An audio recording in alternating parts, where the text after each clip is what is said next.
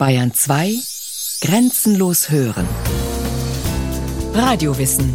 Montag bis Freitag kurz nach 9 und Montag bis Donnerstag kurz nach 15 Uhr.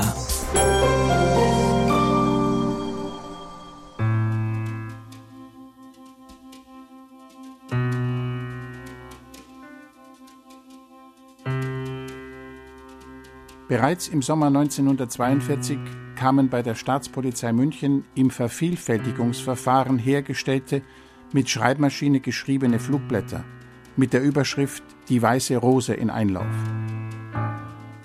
Ein ehemaliger Gestapo-Mann packt aus. Sechs Jahre nach dem Ende der Nazi-Herrschaft und, wenn man das so neutral sagen kann, acht Jahre nach seinem größten Fall.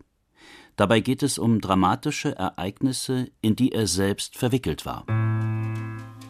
Ihrem Inhalte nach wurde in diesen Flugblättern heftige Kritik an der Staats- und Regierungsform geübt und ausgehend von der Katastrophe von Stalingrad, verschuldet durch den gefreiten Hitler, der sich als Heer Die Gestapo war zwar nur eine von vielen Institutionen des nationalsozialistischen Staates, aber für viele Menschen ist ihr abgekürzter Name noch heute gleichbedeutend mit allem Terror, den die nationalsozialistische Diktatur entfaltet hat, sowohl im eigenen Land als auch in den im Krieg besetzten Territorien Europas. Dabei ist die Gestapo umfänglich von Mythen und Gerüchten umgeben, was kein Zufall ist, sondern Strategie. Zum einen muss man feststellen, dass die Gestapo-Leitung ein Interesse hatte, sich zu inszenieren als allmächtige Behörde sagt der Karlsruher Historiker und Gestapo-Forscher Michael Stolle. Auch weil sie diese Wahrnehmung bewusst gesteuert haben. Über Berichte in Presse, in Hörfunk, gerade während der Machtergreifungsphase, aber auch durch den natürlich spezifischen Druck und die grenzenlose Gewalt, zu der sie bereit war und die sie immer wieder angewendet hat. Stapo sieht, hört und weiß alles. Nordische Rundschau, Kiel, 2. August 1933. So ein Pressebericht von vielen über die angebliche Allgegenwärtigkeit der Gestapo, die selbst in ihrer Hochzeit in den 40er Jahren nach höchster Schätzung nie mehr als gerade einmal 50.000 Mitarbeiter beschäftigte. Jedoch verstand sie es, durch den gezielt erzeugten Mythos des Geheimen jede Menge Angst vor ihrer Allmacht in der Gesellschaft zu verbreiten nämlich, dass sie im Prinzip jedem, der zum Verhör vorgeladen worden ist, im Anschluss die schriftliche Versicherung abgenötigt haben, über das, was hier besprochen worden ist, nicht mehr zu sprechen und bei Zuwiderhandlung dieses Schweigegebotes eben mit Repressalien zu rechnen, die nicht nur auf die Betreffenden beschränkt waren, sondern von denen auch ganz gezielt auch die Angehörigen bedroht waren. Die Nationalsozialisten wussten, zur innenpolitischen Machteroberung gehörte die zentrale Kontrolle des Polizeiapparates. In der Weimarer Republik war er föderalistisch organisiert und zu parteipolitischer Neutralität verpflichtet. Damit brach als erster Nationalsozialist Hermann Göring. Als Reichsminister ohne Geschäftsbereich und Reichskommissar für das preußische Innenministerium wurde er in Hitlers Kabinett am 30. Januar 1933 Chef der größten Länderpolizei. Sie wurde sofort angewiesen, alle kommunistischen Funktionäre zu erfassen und sie bei passender Gelegenheit zu verhaften. Im Februar 1933 wies Göring die preußische Polizei an, beim Vorgehen gegen politische Gegner rücksichtslos Gebrauch von der Schusswaffe zu machen. Im gleichen Erlass verfügte Göring einen weiteren Dammbruch, nämlich die Aufstellung einer Hilfspolizei aus SA und SS. Aus der politischen Gewalt der paramilitärischen Verbände der Nationalsozialisten wurde legalisierte Staatsgewalt. Hermann Göring kann somit als Gründer und Pionier der unrühmlichen Polizeistaatstradition der Gestapo gelten. Er war ihr erster Chef. Doch sehr schnell verdrängte ihn als wichtigster und bis zum Ende des Nazireiches mächtigster Akteur ein anderer, Heinrich Himmler. Binnen weniger Monate riss der politische Polizeikommandeur Bayerns nacheinander die Befehlsgewalt der politischen Polizeien sämtlicher Länder an sich. Am Ende stand, nach nur einem Jahr, eine nicht überbietbare Machtfülle. Himmler befehligte als Chef der deutschen Polizei die mittlerweile zentralisierten Polizeiorganisationen im gesamten Reichsgebiet und gleichzeitig und in Personalunion als Reichsführer SS die paramilitärische Parteiarmee, die eng mit der Gestapo verwoben war Der 1951 verfasste Bericht des ehemaligen Kriminalobersekretärs Robert Mohr ist ein in mehrfacher Hinsicht rares Dokument. Man schaut einem Gestapo-Beamten bei der Arbeit über die Schulter und ins Herz. Man erfährt, wie er routiniert und professionell agiert bei der Vernehmung und Überführung von Hans und Sophie Scholl und ihrer Freunde von der Weißen Rose. Am folgenden Vormittag im Februar 1943 erhielt ich zwischen 10 und 11 Uhr in meinem Zimmer im Wittelsbacher Palais die telefonische Aufforderung, sofort zum Chef, Oberregierungsrat Schäfer, zu kommen. Die Abendzeitung, 21. März 1950, München. Gegen den ehemaligen Oberregierungsrat und SS-Obersturmbahnführer Oswald Schäfer der von 1942 bis 1945 Chef der Staatspolizeileitstelle München war, begann gestern der Prozess vor dem Schwurgericht. Die Anklage lautet auf Beihilfe zu mindestens 20 vorsätzlichen Tötungen und 25 Misshandlungen. Als ich wenig später nichtsahnend dort eintraf, fand ich Herrn Schäfer an seinem Schreibtisch hinter einem Berg der vorerwähnten Flugblätter die inzwischen in der Stadt eingesammelt und hier aufgestapelt waren. Nach kurzer Information erhielt ich den Auftrag, alle anderen Arbeiten zu übergeben oder, wenn nicht dringlich, liegen zu lassen, um sogleich mit mehreren Beamten die Fahndungstätigkeit nach den Urhebern dieser Flugblätter aufzunehmen. Zugleich wurde mir mitgeteilt, dass diese Flugblattaktion größte Beunruhigung hervorgerufen habe und dass demgemäß die höchsten Stellen von Partei und Regierung an einer möglichst baldigen Aufklärung interessiert seien. Es sind weder Mordtaten noch Mordaufrufe, sondern, wie wir heute sagen würden, regierungskritische Flugblätter gegen den Krieg, die Kriminalobersekretär Robert Mohr im Januar 1943 einen neuen Job verschaffen. Jedoch erfüllen sie im nationalsozialistischen Deutschen Reich einer Gesellschaft ohne Presse- und Meinungsfreiheit allerschwerste Straftatbestände: Wehrkraftzersetzung, Feindbegünstigung und Hochverrat. Wem Widerstandsdelikte nachgewiesen wurden, dem wurde der Prozess vor dem damals höchsten Gericht, dem sogenannten Volksgerichtshof, gemacht. Es drohte die Todesstrafe.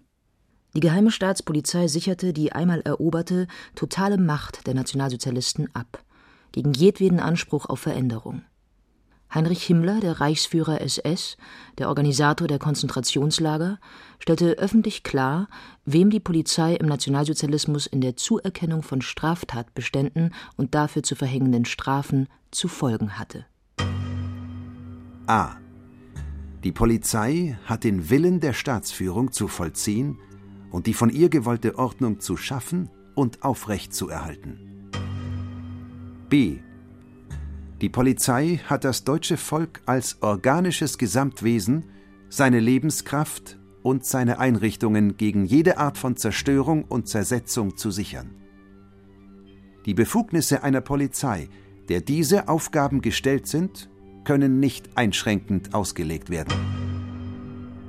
Gestapo-Kriminaloberkommissar Robert Mohr handelt im Januar 1943 entsprechend. Er hatte die Beunruhigung höchster Kreise in der Partei in der Angelegenheit jener in München und darüber hinaus verbreiteten Flugblätter der Widerstandsbewegung in Deutschland an einer Reihe aufgeregter Nachfragen zu spüren bekommen und damit auch den Willen der Staatsführung.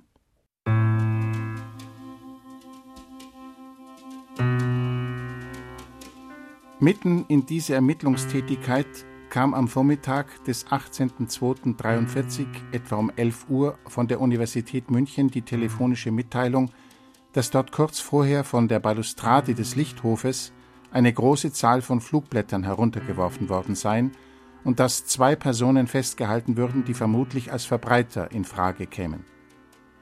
Beide wurden mittels Kraftwagen zur Staatspolizei verbracht und im Laufe des Nachmittags und als sich schließlich die Notwendigkeit ergab, auch in den Abend- und Nachtstunden getrennt voneinander vernommen. Die Vernehmung von Sophie Scholl oblag mir, während Hans Scholl von einem Kriminalsekretär Mahler gehört wurde. Manche Gestapo-Beamten der ersten Stunde waren bereits zu Beginn ihrer Laufbahn in der Weimarer Republik beim polizeilichen Staatsschutz tätig, so wie etwa Anton Mahler. Jedoch waren die Bedingungen ihrer Arbeit im Nationalsozialismus dramatisch verändert. Der zentrale Unterschied war, dass der Staatsschutz zu Weimarer Zeiten vor allen Dingen beobachten sollte.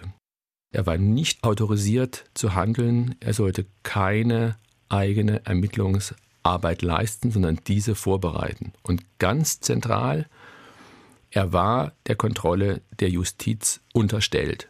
Dieser Kontrolle der Justiz war die Gestapo entbunden, ein ganz zentrales Merkmal.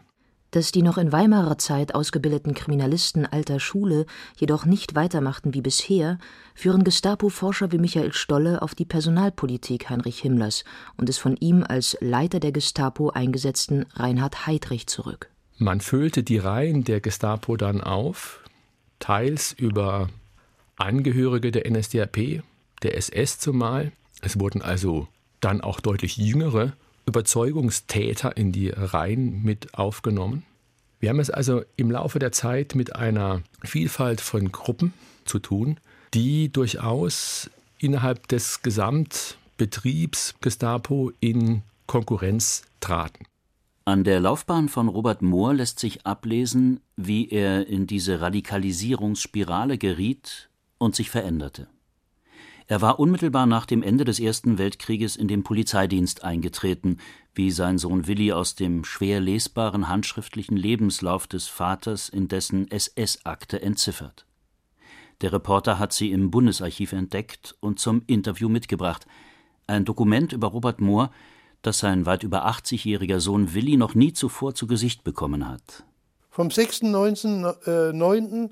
1923 bis Ende Mai 1924 war ich durch die französische Besatzungsarmee aus dem damals besetzten Gebiet ausgewiesen. Seit 1.5.1933 bin ich Mitglied der NSDAP. Als Einheitsführer wurde ich am 9.11.1933 zum SA-Sturmführer und am 30.11.36 zum Obersturmführer, da war äh, NSKK befördert. Zwecks Übernahme in die SS bin ich am 30.09.1941 aus dem NSKK ausgetreten. Robert Mohr, Kriminalobersekretär. Das dürre Gerüst von Laufbahn und Karrieredaten weckt Kindheitserinnerungen bei Willi Mohr an den Vater in der schmucken Gendarmenuniform in der Unruhezeit der Weimarer Republik. Auf der Polizeischule sei er damals noch gedrillt worden, als Gendarm politisch neutral zu bleiben. Doch habe sein Vater eine Abneigung gegen die Kommunisten entwickelt. Er sah sie als Unruhestifter. Immer wieder hielten sie illegale Versammlungen ab, die Gendarm Mohr mit Schlagstockeinsatz aufzulösen hatte. Zu der Abneigung gegen die Kommunisten gesellte sich bei dem Pfälzer die gegen die Franzosen, die Erbfeinde. Sie hielten die Pfalz besetzt und verwiesen deutsche Beamte des Landes, unter ihnen auch der Gendarm Robert Mohr. Die achtmonatige Ausweisung habe seinen Vater zum glühenden Nationalisten gemacht. Ein Bild aus Kindertagen hat sich Willi Mohr eingebrannt, eine Versammlung nach der Rückkehr in die Pfalz der Vater laut und inbrünstig, wie er ihn nie wieder erlebt habe, die Nationalhymne schmetternd. Als der Hitler an die Regierung gekommen ist, da war ich neun Jahre alt. Das war eine politisch sehr aufgeladene Zeit. Und das kam daher, dass da viel Arbeitslose gegeben hat. Und da hat jeder das Gefühl gehabt, es muss eine Änderung herbeigeführt werden. Die haben unter sich haben sie geredet, die Polizisten. Der eine hat gemeint, der Hitler, der wäre zu radikal. Andere haben gemeint, gerade der, der kann einen Wandel herbeiführen. Ne? Ja, wo ordnen Sie da Ihren Vater ein? Der war äh, für den Hitler. Der ist ja dann bald beigetreten. Robert Mohr schildert dies 1951 gegenüber Robert Scholl so. Schon einmal habe ich in diesem Zusammenhange des Umstandes Erwähnung getan, dass es für mich und meine Familie ein großes Unglück war, dass ich damals im Jahr 1938 von Amts wegen, also ohne eigenen Willen, zur Staatspolizei versetzt wurde. Danach wäre Robert Mohr in seine Gestapo-Laufbahn ohne sein Zutun hineingestolpert. Sein Sohn aber erinnert sich anders. Also zunächst ist er äh, im Jahr 1933 noch äh, von der Gendarmerie zur Polizei übergetreten, zur Stadtpolizei in Frankenthal. Und da ist er Polizeileiter geworden. Also da ist die Treppe raufgefallen. Da hat irgendjemand, ein Staatsanwalt war das, der nach München versetzt worden ist, der ist dort auch äh, hier gestiegen. Vielleicht ist er der Oberstaatsanwalt oder was geworden. Das war ein Dr. Stipp. Und Dr. Stepp, der Parteigenosse Dr. Der hat Stepp, ihn nach München geholt, ja. Und hat ihm da den Weg bereitet zur geheimen Staatspolizei. Mohr stieg also auf, weil er ein politisch angepasster Karrierist war. Aber wie wirkte sich das auf den Kriminalisten aus? Wie anständig konnte er in seiner Arbeit bleiben? Hatten die Polizisten in der Weimarer Zeit ausschließlich Verstöße gegen das bürgerliche Gesetzbuch zu ahnden, galt im Nationalsozialismus, was der Chefjurist und man muss wohl sagen Chefideologe der Gestapo, Werner Best, so formulierte. Recht wird im völkisch-autoritären Staat von jedem Organ der Volksordnung gesetzt, das im Auftrag der obersten Spitze, des Führers, die Funktionen eines bestimmten Lebensbereiches zu regeln hat. Dieser völkische Staat hebelte innerhalb kürzester Zeit ein grundlegendes Rechtsprinzip radikal aus: die Gleichheit aller Staatsbürger vor dem Gesetz. Mit einem Prinzip, das seine Grausamkeit mit einer fürsorglich-medizinischen Worthülse bemäntelte. Die Gestapo sah sich als Arzt am deutschen Volkskörper, der alle Krankheiten an diesem Volkskörper zu identifizieren, zu behandeln und gegebenenfalls zu entfernen hat. Damit waren auch die Verfolgung gegen die rassisch anderartig bezeichneten Gruppen eingeschlossen. Es war ein weltanschauliches Selbstverständnis, das zutiefst von rassischen Anschauungen, wie sie in der SS gelebt und gepflegt worden sind, durchdrungen war. So fahndete die Gestapo eben nicht nur nach unzufriedenen bis widerständigen Bürgern, die sogenannte Feindsender wie die BBC hörten, oder in noch so kleiner Runde am Endsieg oder Hitlers Weisheit als oberstem Feldherrn zweifelten. Die Gestapo organisierte im gesamten Reich mit bürokratischer Akribie die Vertreibung der jüdischen Bürger aus ihren Wohnungen und überwachte ihre Deportation in die Vernichtungslager. Mit Kriegsbeginn übernahm sie diese Aufgabe auch in allen besetzten Territorien Europas. Im Krieg dann wurde die Gestapo für weitere, nach rassistischen Kriterien geortete Feinde zuständig für die sogenannten fremdvölkischen Zwangsarbeiter. Ihnen drohte ab 1940 die sogenannte Sonderbehandlung. Es waren Menschen, die ihrer Rechte völlig beraubt waren, mit denen man machen konnte, was man wollte. Man konnte sie auf übelste Art und Weise quälen. Davon gibt es sehr viele Zeugnisse. Gerade in der Kriegsphase, diese sogenannten Endzeitverbrechen, als Fremdarbeiter auf brutalste Art und Weise zu Tode kamen. Es war der Feind, der schutzlos gemacht worden ist. Sonderbehandlung bedeutete, dass die Gestapo Zwangsarbeitern gegenüber nicht nur ermittelte, sondern auch die drakonischen Strafen verhängte und vollstreckte. So wurden etwa Essensdiebstahl oder verbotene sexuelle Beziehungen zwischen Polen und Deutschen häufig mit dem Tode bestraft.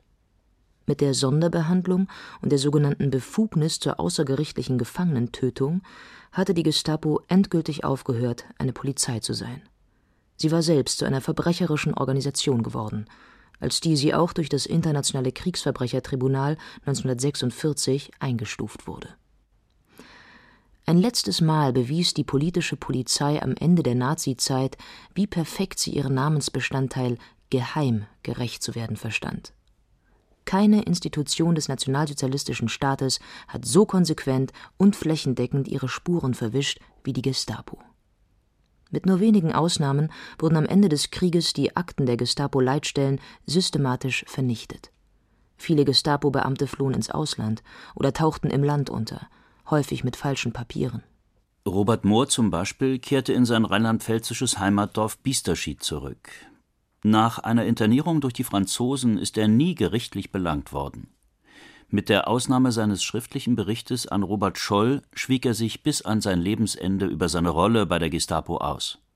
Willi Mohr erfuhr erst durch die Lektüre von Inge Scholls Buch Die weiße Rose davon, welche Rolle sein Vater bei der Aburteilung der Widerstandskämpfer gespielt hatte das ist mir fast kalten Buckel runtergelaufen, äh, wie ich da gehört habe, dass er sozusagen ein Vorarbeiter für den Freisler war. Obwohl er Kriminalkommissar war, hat man ihm äh, die Pension eines Oberkommissars gegeben. Damals hat man das damit begründet, wenn Ihre Laufbahn nach Ihrer Prüfung für den gehobenen Dienst weiter geradlinig verlaufen wäre, da wären Sie noch mindestens einmal befördert worden. Mindestens. Und deswegen hat man ihm die Pension eines Oberkommissars gegeben. Das hat mich sehr gewundert.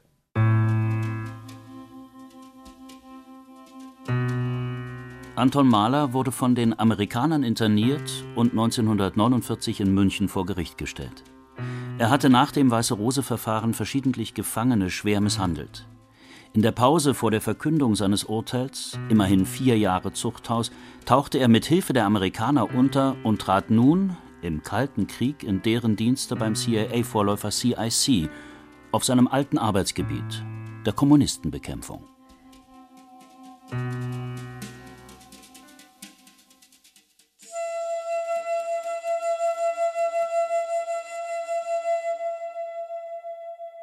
Immerhin eine Lehre haben die Verfassungs- und Gründerväter der Bundesrepublik aus den Verbrechen der Gestapo gezogen. Die Lehre war, dass Verfassungsschutz und polizeiliches Handeln getrennt werden mussten. Dass ein polizeiliches Handeln immer von der Justiz überwacht werden sollte. Dieses Trennungsgebot bestand viele Jahre und zählt, wie ich denke, zu den zentralen Errungenschaften der Diktaturbewältigung in den letzten Jahrzehnten.